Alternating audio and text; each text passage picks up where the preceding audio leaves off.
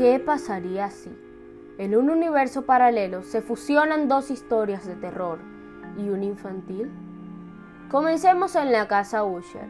Luego del estruendo, el narrador decidió ingresar a la casa encontrándose a Madeline y a Roderick sentados con vida pero sin alma.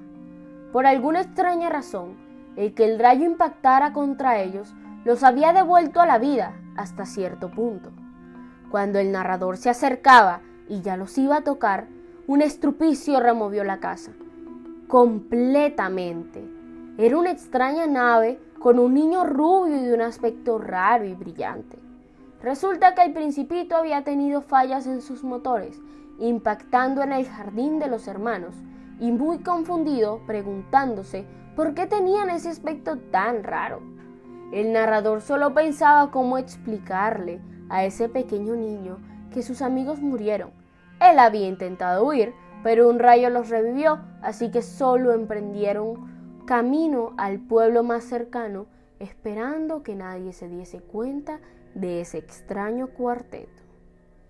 El principito y su personalidad curiosa durante todo el camino sacaba extrañas conclusiones sobre el aspecto de los hermanos y solo decía que podría ser por falta de sueño o que no se alimentaban bien.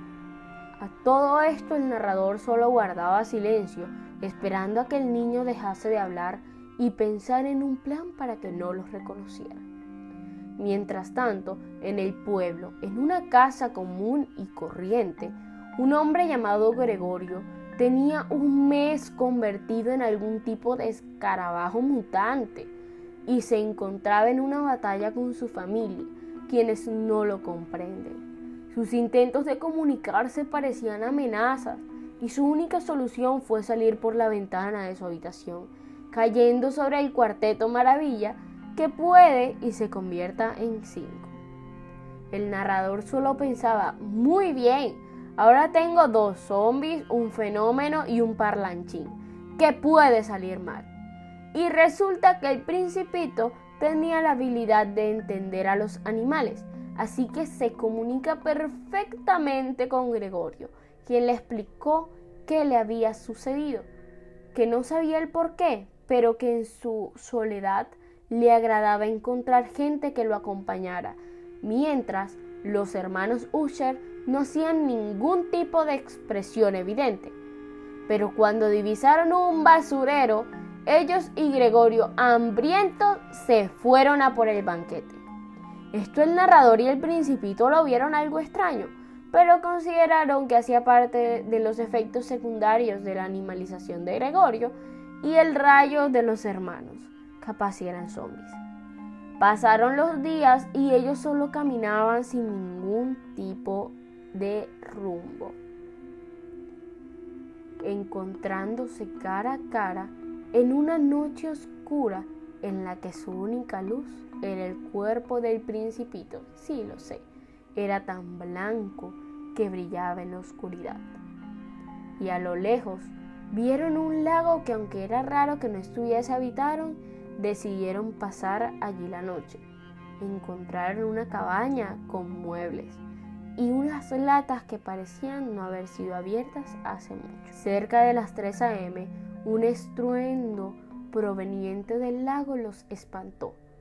Decidieron todos salir a ver qué era, pero una extraña sustancia hizo el aire más pesado, que provocó una sensación de que se ahogaban Así que todos cayeron totalmente inconscientes hasta el día siguiente, cuando al despertar vieron un laboratorio y muchas pociones. Enseguida se preguntaron qué había sucedido, pero se percataron que ya era demasiado tarde para huir. Mientras se miraban unos a los otros, desconcertados, el científico ingresó y al explicarles que por ser seres muy extraños y por haber ingresado a su propiedad, los zombies, el parlanchín y el fenómeno harían parte de experimentos. ellos ya venían viendo muy raro al asistente. Entonces preguntaron qué pasaría con el narrador.